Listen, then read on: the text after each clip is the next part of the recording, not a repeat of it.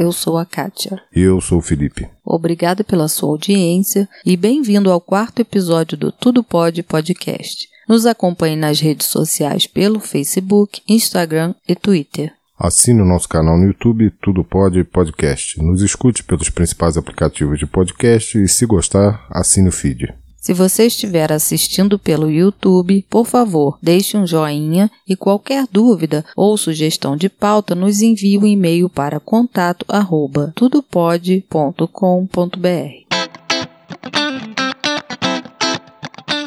Será que é possível empreender e até crescer em épocas de crise?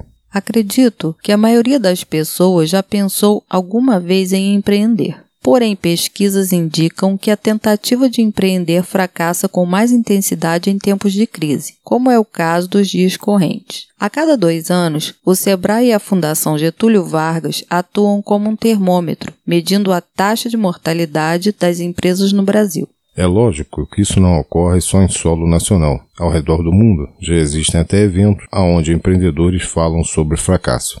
Quem sonha com um negócio sabe que a possibilidade de insucesso está naturalmente presente. Alguns dizem até que o fracasso é um caminho quase que padrão para o acerto. Muitos são os motivos que podem levar uma tentativa de empreender a cabo, como, por exemplo, abrir uma empresa sem um plano de negócio, falta de gestão financeira, falta de comportamento empreendedor, divergência entre sócios, entre outros. Entretanto, a crise é um ingrediente para lá de amargo se adicionado a esta receita. O último levantamento disponível no final de 2016 constatou um salto expressivo na lista de óbitos empresariais ao longo da recessão econômica. De 1,8 milhão de empreendimentos abertos no ano de 2014, perto de 600 mil, ou seja, 33% do total, foram fechados até o final de 2016. Na pesquisa anterior, esse percentual foi menor, de 1,6 milhão de empresas criadas em 2012, cerca de 23% encerraram suas atividades até o final de 2014. Também foi divulgado pelo IBGE em outubro de 2018 uma pesquisa revelando que por três anos seguidos o Brasil fechou mais empresas do que abriu. No ano de 2016, por exemplo, 648,5 mil empresas foram abertas, enquanto que 719,6 mil empresas tiveram suas atividades encerradas. Do total de empresas fechadas neste período, a maior parte era do segmento comercial. Mas calma, o intuito aqui não é apenas divulgar fracassos e fortalecer o sentimento de impotência diante do cenário em que vivemos. A verdade é que a economia de um país é a base para o desenvolvimento empresarial e o pilar para o crescimento. Porém, o empreendedor não pode se balizar apenas nos planos do governo, mesmo porque os políticos que ditam as regras são apenas máquinas de falsas promessas. Acomodados em seus belos gabinetes, não se levantam para abrir as portas de sua empresa e nem estarão acordados com o empreendedor que perde o sono buscando soluções no final de cada dia. O brasileiro que tem um espírito empreendedor por natureza não tem se deixado abater pela crise. Em 2015, segundo alguns economistas, o ápice da crise, a taxa de empreendedorismo no país foi a maior dos últimos 14 anos. Para nadar no sentido contrário e empreender em tempos de crise, é necessário começar a entender os motivos que levaram o país a entrar nela.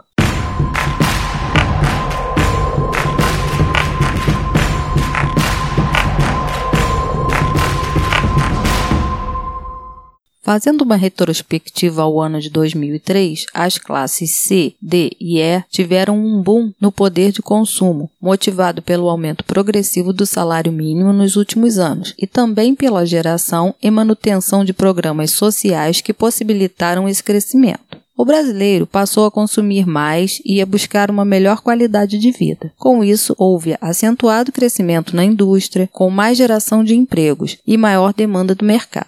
Economicamente, o cenário parecia estável e promissor. Se fizermos uma comparação ao cenário atual, o nível de esperança das pessoas era ainda maior do que o atual. Apesar disso, sempre que existe esse tipo de crescimento baseado em queda de juros e exploração de consumo, em médio e longo prazo é inevitável o endividamento familiar. Um bom exemplo disso são os crediários, financiamentos e o uso irrestrito do cartão de crédito. Esse cenário de estrutura frágil que cria uma economia ilusória faz com que toda essa tendência de consumo tenha um prazo de validade, levando ao aumento da moeda circulante no mercado e, portanto, à elevação da inflação ao longo dos anos. A inflação gerada, por sua vez, acaba minando o poder de compra das famílias. Analisando a longo prazo, é possível dizer que o aumento de consumo é um dos responsáveis pela situação de crise econômica do país.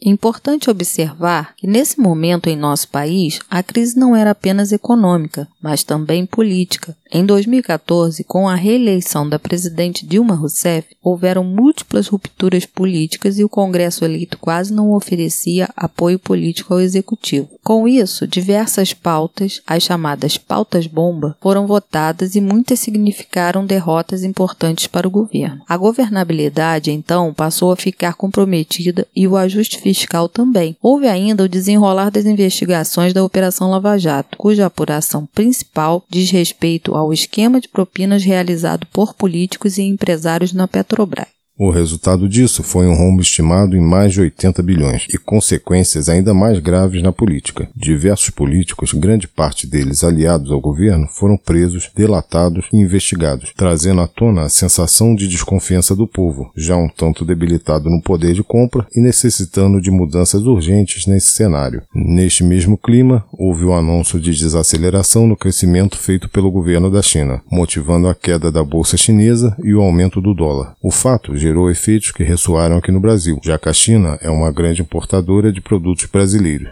Todos esses fatores somados também diminuíram a confiança do investidor no mercado brasileiro, fazendo com que essa sequência de erro e desconfiança rebaixasse o Brasil nas principais agências de avaliação de crédito do mundo. Com a inflação galopante e as taxas de juros muito elevadas, o crédito e o consumo caíram e a produção industrial foi reduzida, gerando demissões e levando a se implantar a política de cada vez menos gastos. Isso nos transporta diretamente ao ano passado, 2018 2018, onde milhares de brasileiros manifestaram nas urnas suas decepções, revoltas e desesperanças no governo, transformando a população em dois grandes grupos distintos e diversos, o que trouxe a vitória à oposição política, independente de qual fosse ela. Mas pare para pensar. Mesmo no buraco sem fundo da crise econômica e política, será que todas as empresas do país tiveram retrocesso ou viram seus resultados diminuir? Obviamente que não. Muitas empresas cresceram e tantas outras até iniciaram suas atividades nesse período, aproveitando as lacunas que poucos conseguiam enxergar. Considerando que em uma época digital extremamente veloz e mudanças, como a que vivemos, é uma condição vital para o empreendedor que tem a iniciativa de abandonar a passividade e voltar ao campo de batalha, mais forte e mais preparado do que antes. Planejamento e pensamento em médio e longo prazo são as palavras-chave para sobreviver e crescer neste período.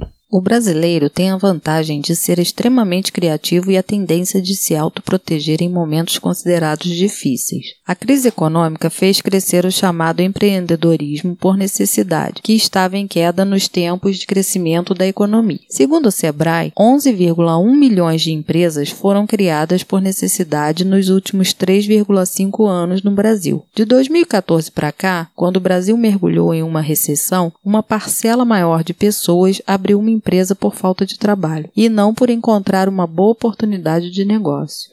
Foi o caso do paulista de São José do Rio Preto, Luiz Belentani, que trabalhava como gerente de vendas e aos 57 anos de idade se viu em uma situação de desemprego, gerada por corte de custos na empresa em que trabalhava. Ao invés de se lamentar pela situação, concluiu que em sua idade seria muito difícil conseguir outra colocação e decidiu colocar em prática um antigo sonho, empreender no ramo da alimentação. Nasceu assim a Tia Sou Mini Delícias, uma loja de salgadinhos que virou rede de franquias e já faturou 20 milhões de reais. O negócio começou em São José do Rio Preto e hoje está em seis estados do país com 71 unidades.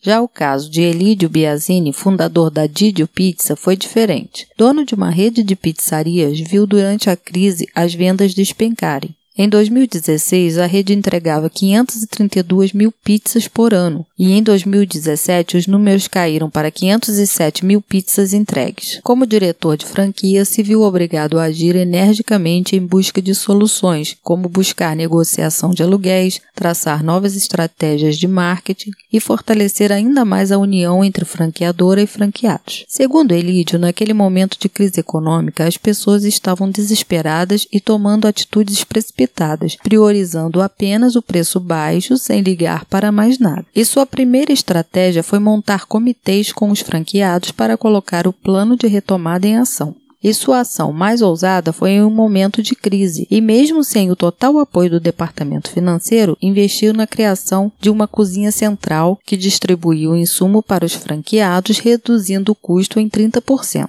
Ressalta que os últimos anos foram árduos, mas também de muito aprendizado dentro da rede, que no ano passado, em 2018, completou 25 anos de empresa comemorando a retomada das vendas.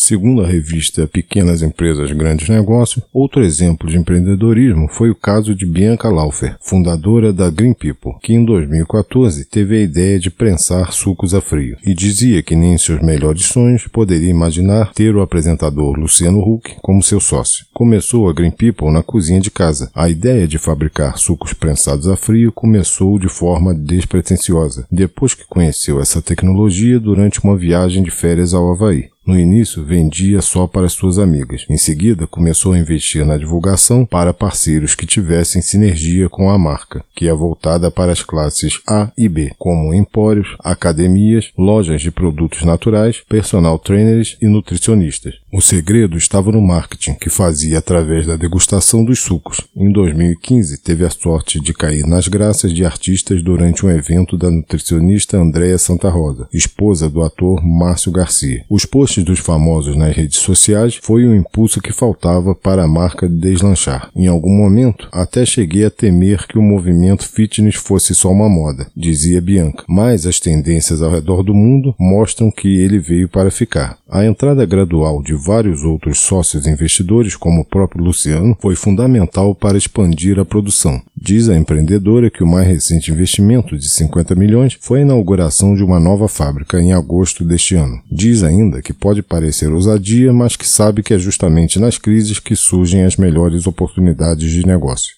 De acordo com a revista Isto é Dinheiro, o idealizador do iFood, Felipe Fioravante, fundador e CEO do aplicativo de entrega de comida iFood, conta que a ideia do iFood surgiu no ápice da crise em 2011, quando Fioravante trabalhava na Disc Cook, empresa de tecnologia dona de um software de entregas para restaurantes e lanchonetes. Com poucos anos de vida, o aplicativo brasileiro de entrega de comida conquistou 80% do mercado. Em 2013, a Móvel comprou o aplicativo por 5,5 milhões. O iFood sempre buscou grandes alvos. Em setembro de 2014, por exemplo, ele se uniu ao restaurante Web, seu maior rival, e em 2016 adquiriu a operação nacional da Hello Food, um investimento alemão do fundo Rocket Internet. Até 2017, o único concorrente relevante era o Pedido Já, da alemã Delivery Hero. Como o iFood conseguiu essa façanha? Com uma agressiva estratégia de aquisições. Nos últimos anos, consumaram diversas compras de pequenas empresas regionais,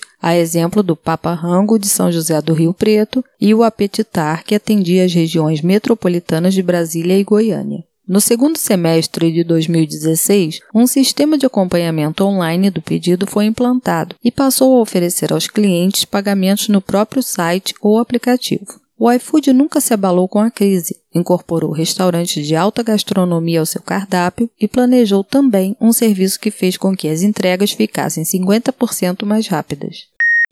Então, seja por necessidade ou por vontade, se você tem ideia de empreender ou fazer com que o seu negócio prospere, não se deixe abater em momentos de crise. Saiba que foco, determinação e atenção às oportunidades são companheiros de viagem inseparáveis para a sua jornada.